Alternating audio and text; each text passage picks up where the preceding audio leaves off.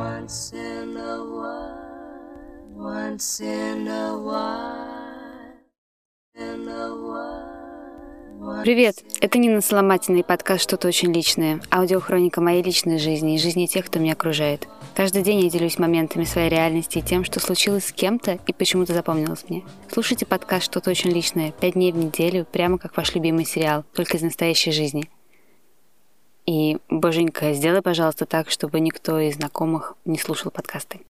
Шла вчера вечером по району, у нас здесь набережная Яузы. На набережной девушка кричит, плачет, прямо на снегу сидит. Я подошла ближе, слышу, она уже кричит, помогите, помогите. Э, рядом парень скачет вокруг пьяный, такой огромный бугай толстенький. Я подошла, оценила обстановку и говорю, слушай, говорю, отошел от нее, что ты с ней тут делаешь?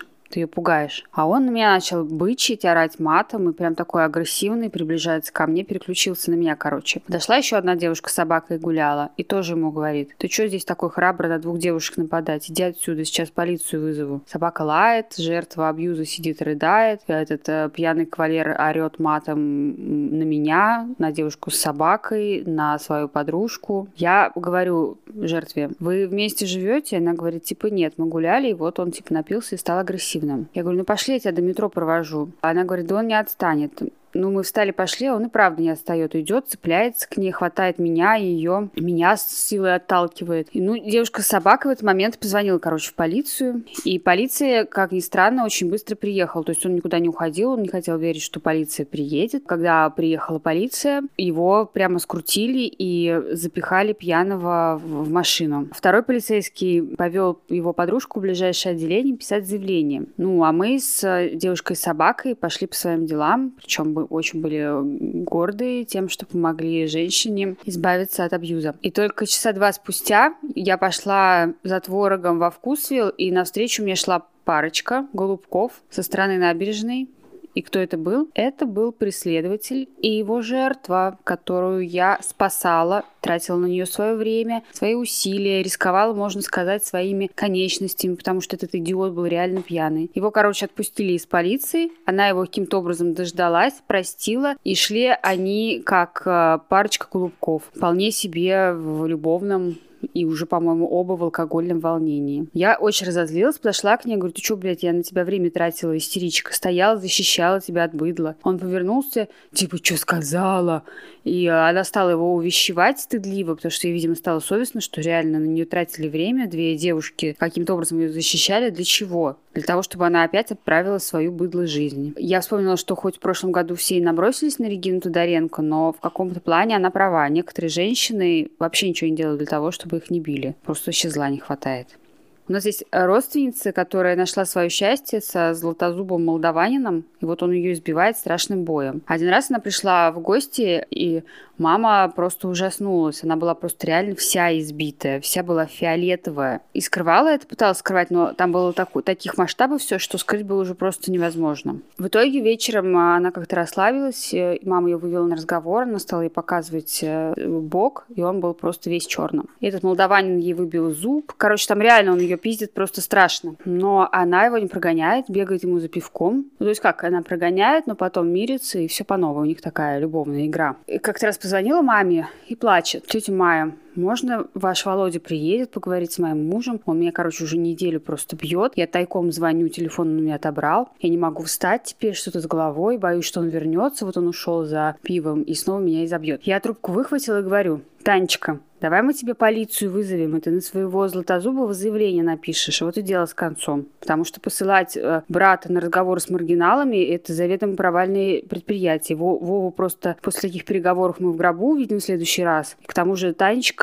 все-таки несколько сама виновата в нынешнем положении дел своих. Как невменяемую ее саму бы надо сдать в больничку лечиться. Она начала орать. Нет, полицию не надо, его депортируют обратно в Молдавию. Он уже, уже и так тут привлекался за вождение без прав и вождение пьяным. Я говорю, ну, слава богу, пусть проваливает и не возвращается. Она рыдает в трубку, кричит, нет, он просто распереживался, а так лучше его нету на всем свете. Ну, думаю, сама живи тогда в своем маргинальном мире, раз такая дура, только если тебя убьют, в конце концов, просто не звони. То меня любопытство взяло, почему женщины так цепляются за некоторых мужчин, которые с ним реально очень плохо обращаются, например, их пиздят. Может быть, э, у них там с ними такой секс классный, и они осознают, что лучше не найдут никогда. Я ей говорю, ну вот что мы, Тань, можем с тобой сделать? Можем тебя к себе забрать на время. Хоть это и странно, учитывая, что ты в своей квартире живешь. Можем написать заявление в полицию со всеми вытекающими, вызвать скорую помощь можем для тебя. А разборки устраивать за тебя не можем и не хотим. На меня разобиделись просто все. И тетя, и мама моя, и это Таня злосчастная. Сказали, что я черствая, и всякими другими словами нелестными сказали. И что если Таня умрет однажды от побоев,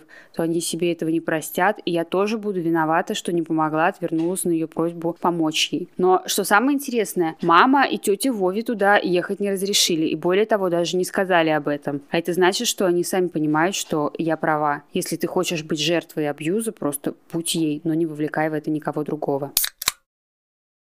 Оказалось, что всех интересует, сказала ли я в итоге Костиной жене, что он ко мне своей любовницей приходил. Мне так и написали в комментарии, в личном сообщении ВКонтакте. Спасибо вам большое за внимание. Для меня это ценно, во-первых потому что когда ты записываешь подкаст и не знаешь, нужен он вообще кому-то или нет, это немного очень странно. И пару раз меня уже посещает мысль о том, что, может быть, ну его нафиг, и ничего этого не выкладывать никуда. Но, если говорить по делу, то я так и не сказала Костиной жене, что он ко мне со своими любовницами ходит, потому что у меня не получилось ничего. Мы пошли на спектакль, я же позвала ее на спектакль, чтобы об этом сказать. Но Настя опоздала, и до я не стала говорить так в попыхах, потому что было как-то очень странно. Хотя я ее долго ждала и сдергалась, и пока смотрела спектакль, я даже не поняла, о чем был спектакль, и не могу даже вспомнить, как он назывался, если честно, потому что не смогла его не оценить, не запомнить, вообще ничего, мне все как в тумане перед глазами было. Я все время думала, как я буду Насте это все рассказывать. Но потом мы вышли после театра и встретили общую знакомую Дашу Сидоренко. И поскольку мы ее встретили давно не видели, то пошли пить вино.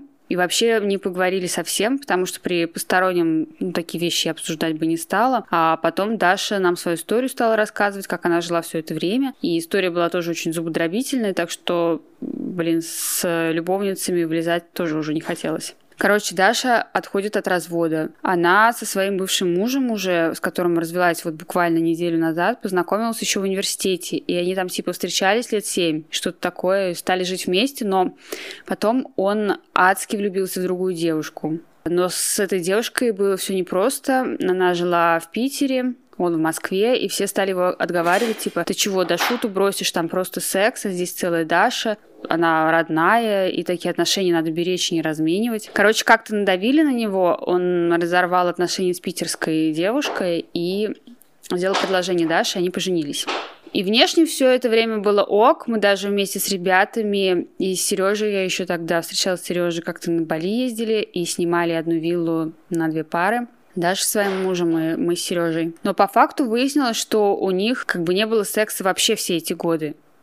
Вот ровно чуть ли не со дня свадьбы. Я говорю, как так? Она типа, ну вот так, говорит, ну у нас какая-то нежность была такая, мы были друг другу очень близки, а секса просто не было. Его ко мне не влекло, и он об этом как-то сразу сказал, что типа что-то не выходит. Но тем не менее, почему-то она с ним не расставалась и даже не заводила в себя никакие другие романы и не мстила ему этими романами. Очень какая-то странная ситуация, то есть она была такая, блин, не жена даже и никто.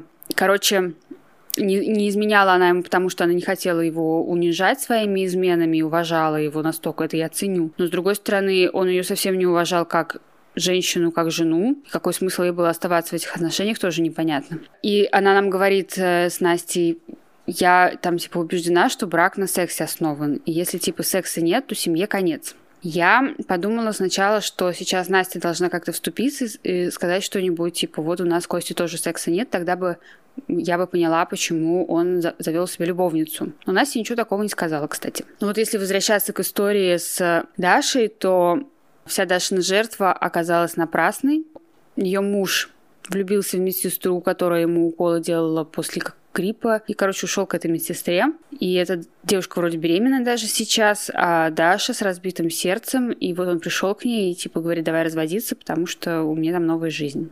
И в целом я, конечно, с ней согласна, что без секса сложно крепкие супружеские отношения выстроить. Может, пусть не пылает, конечно, но какая-то регулярность должна быть, наверное. Я вспомнила, что у меня был тиндер-мужчина, архитектор по профессии, который искал любви после второго развода. И на втором свидании рассказал мне историю, типа, как он построил бизнес к 30 годам и решил э, сделать все образцово-показательным. Типа, выбрать себе самую классную женщину, жениться на ней, чтобы она тоже была образцово-показательная, и построить образцово-показательную семью. Ну и, в общем, у него все получилось, потому что образцово-показательная нашлась очень быстро, это я как женщина говорю, что когда женщине решают выйти замуж, они быстренько улавливают, что этому мужчине конкретно нужно, и становятся образцово-показательными именно для него. А вот после замужества мужик обнаруживает, что он не один такой продуман, и на самом деле его немножечко провели. Короче, у этой первой его жены на которой он женился, была тяжелая беременность, и ребенок все время давил на почки, так что она стала размером с кита.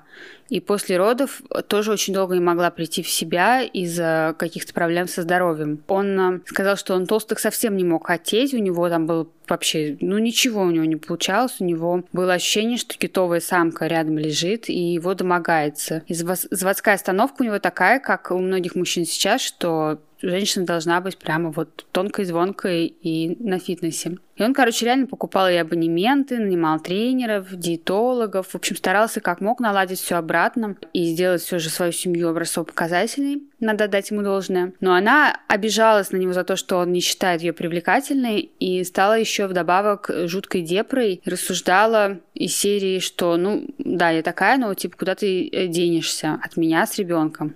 И все это время показывает, что он так страдал и переживал, не знал, что делать со своей жизнью, потому что была какая-то непонятность. Его поддерживала его коллега с работы, и в конце концов она стала его любовницей.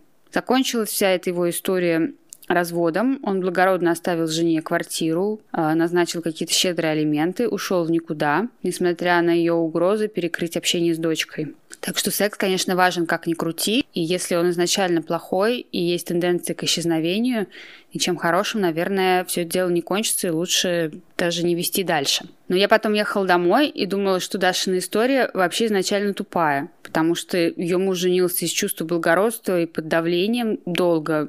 И это правда тупо тоже с его стороны. А еще интересно, что Даша очень старалась быть для него желанной, но у него как отрезала к ней, хотя она очень классная и сексуальная, на мой вкус. И вот сейчас она типа ни с кем не встречается, ей то вообще не привлекательно совсем. Я ее немножко в этом при- понимаю. У меня примерно такая же история. Какая мораль этого эпизода? Мораль этого эпизода для меня такая, что я не выйду замуж, если будет секс не очень. Это был подкаст «Что-то очень личное». Нина Соломатина. Слушайте меня на всех платформах. Ставьте оценки, пишите хорошие в отзывах, спрашивайте, задавайте вопросы. Мне очень льстит, когда вы пишете мне, но делаете вы это почему-то очень редко. Всем до скорого. Пока.